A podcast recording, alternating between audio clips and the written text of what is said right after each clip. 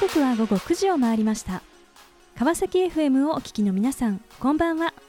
パーソナリティの森さやかです。本日162回目となります森さやかの Life is a Journey この番組では毎回さまざまな分野で活躍されている方をお迎えし人生を振り返っていただきます。前回は株式会社ナナミュージック COO 細野慎吾さん。大宝薬品工業株式会社ストラテジックコミュニケーション室係長大西純子さんにご出演いただきました。製薬業界から音楽アプリサービスを展開するナナミュージックへとレンタル移籍した大西さん。ビジネスモデルの確立に向けて細野さんと共にもがきながら歩み続けた半年間。顧客の声と真摯に向き合いながら一つ一つ壁を乗り越えすべての経験を学びへと変えた今挑戦することを楽しむ大西さん。サードドアを開ける。すべてが学び無駄なものはないというメッセージをいただきました。今回も素敵なゲストをお迎えしお話を伺っていきたいと思います。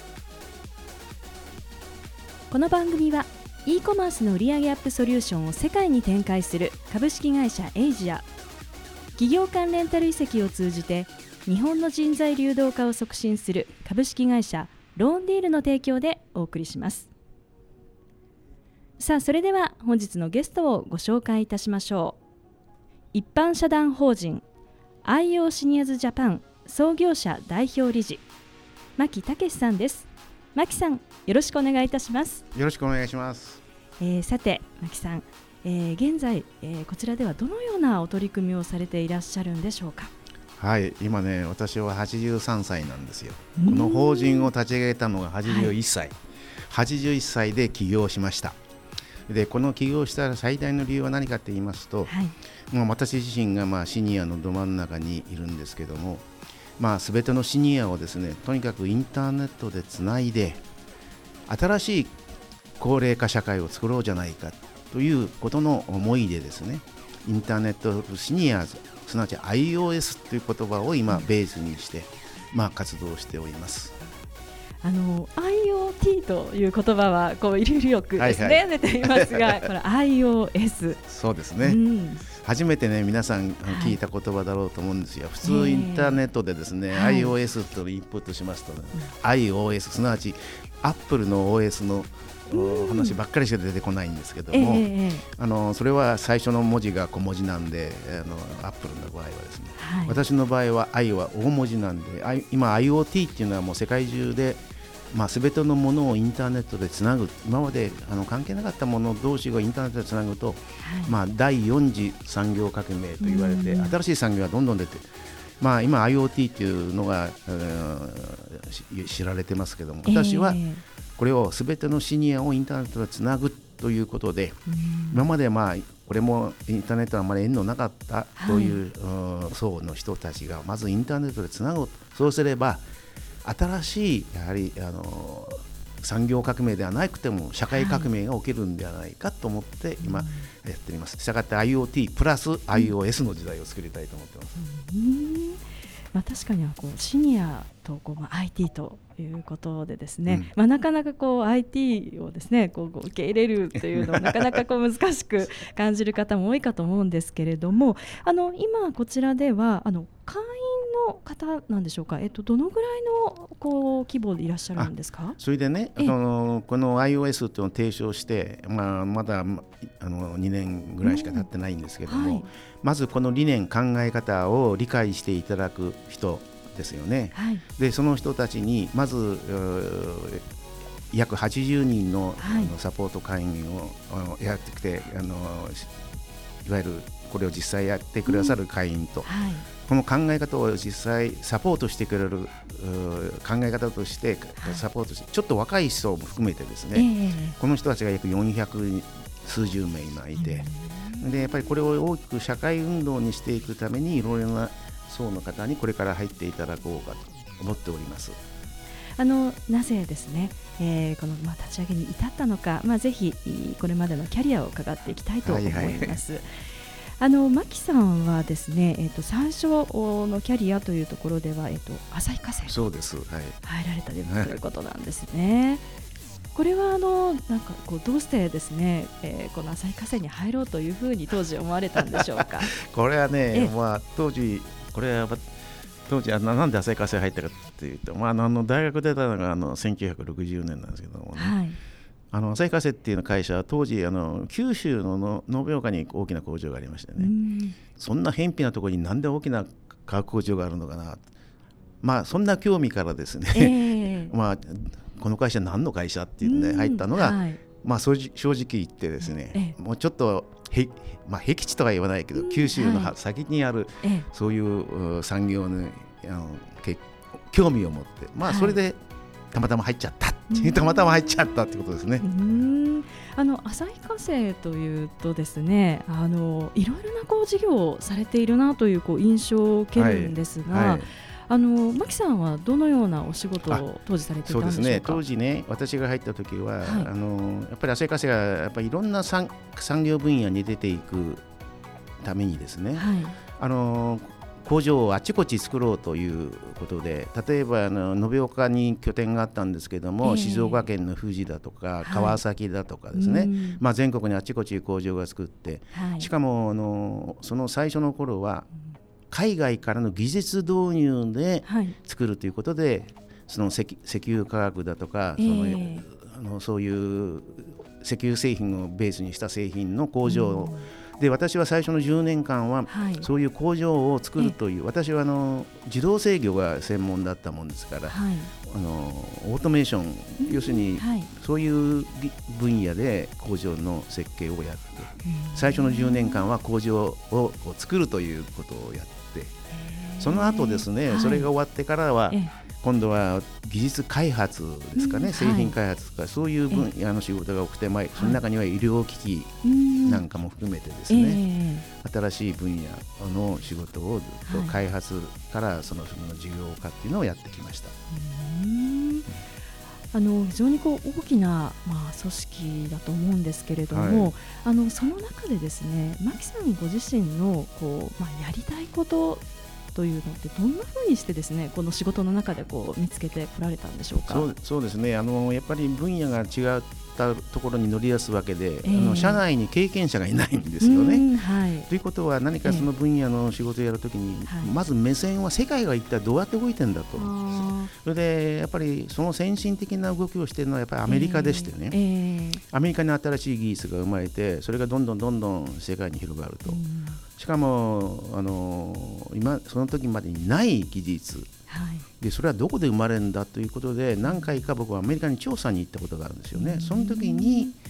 知ったのがアメリカにはベンチャービジネスっていうのがあって、はい、その若手がですね今までの概念を超えた新しいアイデアを持ち寄ってると、はい、それにショックを受けましてねああこういう動きがあるんだと。でしかもそれ若い人がやってると、えー、ですからまあそういう人たちと議論したらですね、はい、やっぱりもうこれそれこれからのアメリカはこうするんだ。日本あの世界はこうなるんだ。もう目の色が輝いていたわけですよね。はい。でそこに僕らみたいな日本人が来るとあお日本人何考えてんだ？一緒にやってやらんかっていうつまりそういう意味の刺激を受けてですね。でまあ大会社まあ生活も大会社で社内ではなかなかものが決まらなくても、えー、外の人と話すると、はいえー、その自分の考え方が本当にあの時代に沿ったものかどうかっていうそういうことがまあですかねチェックできるっていうんですかね、はい。まあ、そういうことで社内に旭化成という会社にはいたけれども、はい、常に目線は海外をこう見てたっていうのがなんとなく私に将来その後のね、えー、生き方に影響したように思いますね、私はね。はい。当時ですねこう、まあ、入社をされて、まあ、こう仕事を経験、まあ、されていく中でこの自分のこう人生設計というのはあのどんなふうに当時こう考えていらっしゃったんでしょうか？そうですね。あのねこれいい質問なんですけどね。それをね一生懸命考えたのは自分がね40歳になる時なんですよ。なった時ですかね、はい、まあ言うなればどういうことかというと、えー、あのー、まあ、例えば二十歳ちょっと過ぎて社会人になると、はい、それからまあ当時55歳が定年ですから、そうするとねちょうど真ん中なんですよね。えーっていうことはね結構社会のことが分かってきたと、はい、じゃあ残りの自分の社会での中の生き方どうするんだのを考えたのがちょうど40歳の頃でやっぱりその時にですね自分というものを見直しましたね。やっぱり自分が何かできるあの自分のやっぱり得て増えてもあるしですね、はい、から自分の周辺にはどういう仲間がいるんだ、ね、でやっぱりそういう人たちのそのなんていうか生き様を見てるとやっぱり自分が足りないところを努力しなきゃいけないこと、はい、まあそうそういうところで自分を一回見直したのはありますね。そうするともう一回客観的に、えー、第三者的立場で自分を見たんですよ。もう一人の自分で、はい、してお前はまだこれだめだな。これねこれでよく足りないな。とかね、ここういうことをチャレンジしたらどうだとかね。もう一人の自分が僕を知った激励したり、ね、してくれるわけですよ。でやっぱりそれがやっぱり社会における最後の自分の人生の完成完成目標、あるいは完成手法、はい。まあ、要するに立場的にもあの部下も半分上司も半分、うん、ちょうど、い、ますからですね、ええ、まああのその点でそこで見直したことは非常になんか良かったなとい。うふうに思いますね。その後の話とても気になります。後半もねあのぜひ引き続きお話を伺っていきたいと思いますが、はい、えさてここでえー、ゲストの方の意外な一面を探ることを目的にこんな質問をさせていただきます、えー、今マキさんが興味関心を持っていること教えてください。ああそうですか、はい。まあ、いろんなことに関心を持ってますけどね、はい、やっぱり今一番関心を持っているのはもうこの年になってきて、はい、まあ、要するに人生というものの、そのなんていうか自分が得てきた人生のプロセスもあるんですけども、はい、残された人生をどういうふうに意義あるものでね締めくくるか。やっぱり明日が分かんない面もあるんですよこの健康上の問題もね、えー、だけども、はい、やはり今幸いなことにこの年でやっぱりこれだけ社会に入れるということの幸せをねやっぱり大事にして、はい、でこれをやはりみんなと分かち合いたいと自分だけの問題じゃなくてね、なぜならもう社会全体が今高齢化してます、はい、みんながやっぱり高齢化してその高齢化になって長生きしてもそれが楽しくて生きがいがあって、ね、社会のためになって、ね、やっぱりそういう存在感のあるまあ、シニアになって、まあ、そういうふうにどうしたらいいかということこれが、まあ、最大の私の 興味ですね、はいうんまあ、自分の幸せそしてまあそれを皆でですね、はい、分かち合うということなんですね。はい、さあそれでは、えー、ここで一曲お届けしたいと思います。ザ・ビートルズで「ヘルプ」。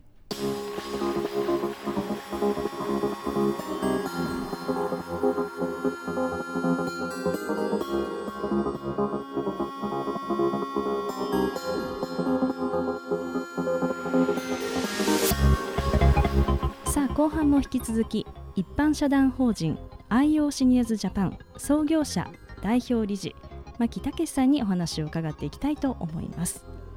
で牧さんはですね、えー、63歳で定年を迎えたということで、はい、実はですね、えー、その後マレーシアのペナントへですね、移住をされるということなんですが、はい、あのなぜですね、えー、そうしたこう選択をされたんでしょうか？そそうですね、あのちょうど2000年になった時ですよね、はい、私リタイアしたのは、まあその時にまあリタイアした後どういう生活をするかっていう前にどういう社会がこれからあるんだろうかということを、まあ、ちょっと考えた時にですね、えー、まあ、当時ももうこれからは高齢化社会が進むぞっていうのは、まあ、いろいろテレビ新聞でも言われてました。ね。でまあそうか自分も長生きするかもしれんなと思いつつ、はい、それからもう一つは自分の私の最後の仕事がやっぱりあの企業の中の情報化っていいますか、はい、あのそういう仕事をちょっとやってたもんですから、えー、まあ、情報技術というのはどういうふうに今後進むんだろうか。でまあ、2000年というとですね、まあ、インターネットも、はい、要するに、まあ、ノートパソコンができてインターネットっていうのが出てきたただそのインターネットはですね電話回線を使ってますから、はい、今のような高速じゃなかったんですけども、うん、そのやはり世界につながるとあのインターネットでですね、はい、いつでもつながる。あこれすごい技術だねと、そうするとこれからは高齢化社会この情報技術もどんどん進化するはずだと。そうするとこの2つは一体どういう関係があるんだろうということでいろんな人に聞いて回ったけども、はい、情報化と情報あ高齢化と情報化という2つのこれをつなぐイメージが誰も持ってなかったもんだから、えー、まあ、そうじゃまあ自分がこれから高齢化していく上でですねまず私自身が情報技術を使っていってみようと、そしてそれが高齢化社会どういうインパクトになるのかを検証してみようと。はい。ね。えー、これが、まあ、要するに65になっても70になってもその年々で使う、でシニアライフを変えていくっていうかこういうのをまず自分を検体してやってみようということで、うんはい、でまあ、パソコン2台ノートパソコン2台持って私はマレーシアに日本を脱出して移ってインターネットでですね、はい、まあ、第二の人生の仕事を、まあ、始めたわけですよね。だからこれも、よし社会変革、あるいは自分の経験の技術がその後どうなるかっていう、まあ、言うなれば好奇心、はい、がベースだったですね。で実際にこう行ってみてですねそこでのこう生活というのはいかがだったんでしょうか、えー、これがね、最初はまあ23年のつもりで、はい、まああの行ったんですけども、はい、あの結構やっぱりインターネットでつながつながるっていうのはですね、はい、やっぱりあの一どこにいてもインターネットさえあれば、うん、どこにいても仲間がいる、はい、必要な時に必ずつながる、えー、で余計なことはしなくて済む、はい、ということで非常に快適なそれで余った時間はあの日本じゃできないようなあ経験を、はい、あのいろいろさせてもらうと、だから生活のパターンとがものすごく広がってそれから友達がどんどん増えて、何も日本あのペナンにはあの、まあ、マレーシアにはもう世界からいろんなシニアも来てましたしいろんな企業が来てましたから、えーはい、そういう普段会えないような人とも会うことができて。でまあ、そういう人たちの友達ができてくるとそこにビジネスの話が出たりですね。やはり将来に対する生き方、あるいは社会の持っていき方。もう非常にあの、まあ、言うなれば狭い日本の話題じゃなくて、はい、世界が今どう動いてるかっていうのを直感できたっていうのが非常に良かったですね。じゃそうするとこう実際に移住する前にはちょっとこう想像もつかなかったような。全く想像できなかった。で結局23年の予定が13年間、うんはい、で結果になったのもね、まあやっぱりそういう意味の新しいチャレンジが、はい、あの楽しかったって言いますかね。はいでそこから、えっと、日本にですね、まあ、帰国をされて、はい、えー、まあ、そしてですね、えーまあ、今この、まあ、一般社団法人ということで、はい、まあ、立ち上げをされているわけですけれども、はい、あのこの取り組みをですね、されようと思ったきっかけっていうのは何だったんでしょうか？あそうなんですよ。それ、ね、私帰ってきたの75歳でしてね、要するに日本では後期高齢者扱いっていうかね。で帰ってきたらですね、えー、その日本は高齢化社会になるぞなるぞと言われてたで僕は海外行ったんですけども、はい、帰ってきたら高齢化社会になるぞじゃなくてもう超高齢化社会になってたんですね。はい、あの自分の周辺はね、えー、でそこは一体どういう社会なんだと言ったら見たらですねやっぱりどんどんシニアがやっぱり社会から孤立孤独化してる、ね、でこれは何でだろうって言ってこうやっぱりやってみたら、やはりあの現役の頃の人あの友達とか仲間がどんどん減っている、それから社会からどんどん端々が動けなくなってきて社会とのせあの動きが社会との動きが悪くなっている。そうするとどんどん孤立孤独であるにななってきて、そのシニアが持っているいろんな知識経験が生かされていない、これをどうやったらもう一回その社会に戻せるのかっていろいろ考えてみたら、はいえ。ー、最後の手段はもうデジタルしかないねと、はい、要するに、あのもうあのアナログの各個の歴史上のアナログの世界でやるべきことは大体ややり終わってたんですよね。えー、でそういう新しいこうもう人生100歳時代になるようになってきた時の生き方っていうのに対してどういう解決法があるかっつったらもうデジタル社会をうまく使うと。そこにイノベーションが社会のイノベーションが絶対あるはずだということで、まあそれじゃあっていうんで、まあ、どうしたらいいかということでシニアそのものがやっぱりインターネットを、まあ、とにかく使うようなね、はい、自分自身のリテラシーも上げると。しかしそれは自分だけじゃとてもできないんで、えー、その社会のバックアップ家族も含めてですね、はい、社会のバックアップが必要だということで、はい、まあ、この新しい最終的にはその iOS っていうすべてのシニアをインターネットでつなぐインターネットオシニアーズということをベースにした法人をまあ作ったらその時が81歳だったという 自分でも想像しなかったことが起きたわけですね。はいあのこうシニアシニアってこういろんなこうことが出てますけれども、はい、あのそもそもこうシニアっていうのはこう何歳からのことをこう指しているんでしょうか？そうなんですよね。よくそういうことを聞かれるしそれからシニアの話をした時に俺はまだシニアじゃねえぞっていうね、はい、元気なシニ,、まあ、シニアですかね、はい、いっぱいいるんでもともとはあの65歳っていうのが社会通念としてあったんですけども、はい、もう最近はそれが変わりましてですね、えー、まあ、あのシニアというと大体75歳から80歳に近いのが、まあ、シニアの始まり、今、男の平均寿命が82歳で、女性のシニア、あの平均寿命87歳ですから、やっぱり、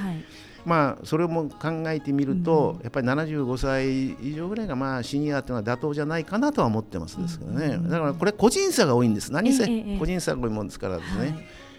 あの何とも言えない面が。はい、あのこうまあ、今ですねこうまあ、企業に勤めていたりですとか、うん、こう仕事をしている、まあ、特にこう40代とかまあ50代のっていうのは、まあ、これからのこう自分を設計をですねこうどうこう考えていくかって非常にこう悩ましいところかと思うんですけれども、はい、あの牧さんのこうご経験からですねあの40代とか50代のうちにやっておくといいことってどんなところあそうですね、あのね40代50代っていうのはねまさにねその成長要するにした年なんですよ。ビジネス的に経験があってね、はい、世の中をある程度客観的に要するにビジネス成人者なんですよ、はい。えー、でところが一方で残されたまだ人生もあるということで、もう一回見直す機会なんですよね、時期的に、はい、これを大いに利用された方がいいと思いますそれでねやっぱり自分のあのやってきた経験、それで足りないところいろいろ、で日本の多くの、まあ、特に大会社を務めてるその年代の方っていうのはですね、縦社会で生きてるんですよね、やっぱり業界だとか、えー、その分分野決まってますね、だからあるいは営業、これは営業だとか、しかもこういう業界だとか、やっぱりそういう縦社会で出てきてるんですけども、人生最後のは最後の存在は横社会でどう生きるかっていうことで、もう自分の名刺もなくなりますし、最終的にはね、だからあなたは何する人よと、あなたは何できるよっていうことが、あの問われるわけですから、それに対する準備を現役の頃やっておくっていうのは非常にいいことなんです。よ。はい、ということはいやいやあの自分で試すこともできますしね、給料をもらいながら勉強できるわけですから、こんないいことないんですよね。ですからぜひ自分の将来を見直してあのいいチャンスで決して人生悲観することないんですよ、楽しみが増えるんですよ、はい、だからワクワクしてくるんですよ。ね、もっとこういうことやってみたいとかね、うん、あのこういう仲間を作ってみたいとか、はい、それがあのやっぱりあの生活が保障されてるうちにやるってことが、はい、一番いいんじゃないでしょうかね。ね準備をするということで、まあ、牧さんの、ね、こう声からもすごくこう、ね、人生ワクワクしてるっていうなんか気持ちがこう伝わってきますが、はい、さあ、えー、この番組では、えー、ゲストの皆さんに必ずお聞きしている質問があります。うん、えー、牧さんにもお伺いさせていただきます。これから自分の夢を実現しようと考えている方々へ背中を押すメッセージをお願いいたします。はい。あのね私あの一あのずっと言い続けてる言葉があるんですよ。それは何か Take all chance すべてのチャンスをねれあのテイクしなさい。これ何かっていうと身の回りにはね言われたことをやるとかいうのがありますけれどもいろんなチャンスがぐるぐる来てるんですよ。それをなんていうんですかねアンテナ立ててないと見過ごしちゃうわけですからぜひですね自分の周りにあるいろんなチャンスそれが苦しいことであろうと楽しいことであろうとにかくテイクしてくださいと。これが私のずっと言ってる言葉の一つなんですけどね。素敵なメッセージをありがとうございました、はい、ということで本日は改めまして一般社団法人 IO シニアズジャパン創業者代表理事牧武さんにご登場いただきました。牧さんありがとうございました。ありがとうございました。森さやかの Life is a Journey いかがでしたでしょうか？これからはいくつになっても夢を持ち続けその実現のためにシニア世代も若い世代も皆が共に生きていく社会。Take all chance 時代は変化しそこにはいろいろなチャンスが広がっている。人生はまだまだこれから。アップルウォッチをつけながら鎌倉のベンチャー企業とシニア世代とをつないで連携が生まれたんですよと生き生きと話す牧さん。その姿に背中を押され私もこれからの人生をしっかり生き歩んでいこう。そう思いました。次回はどんな素敵なゲストの方が来てくださるでしょうか。来週もまたこの時間にお会いしましょう。今日も一日お疲れ様でした。おやすみなさい。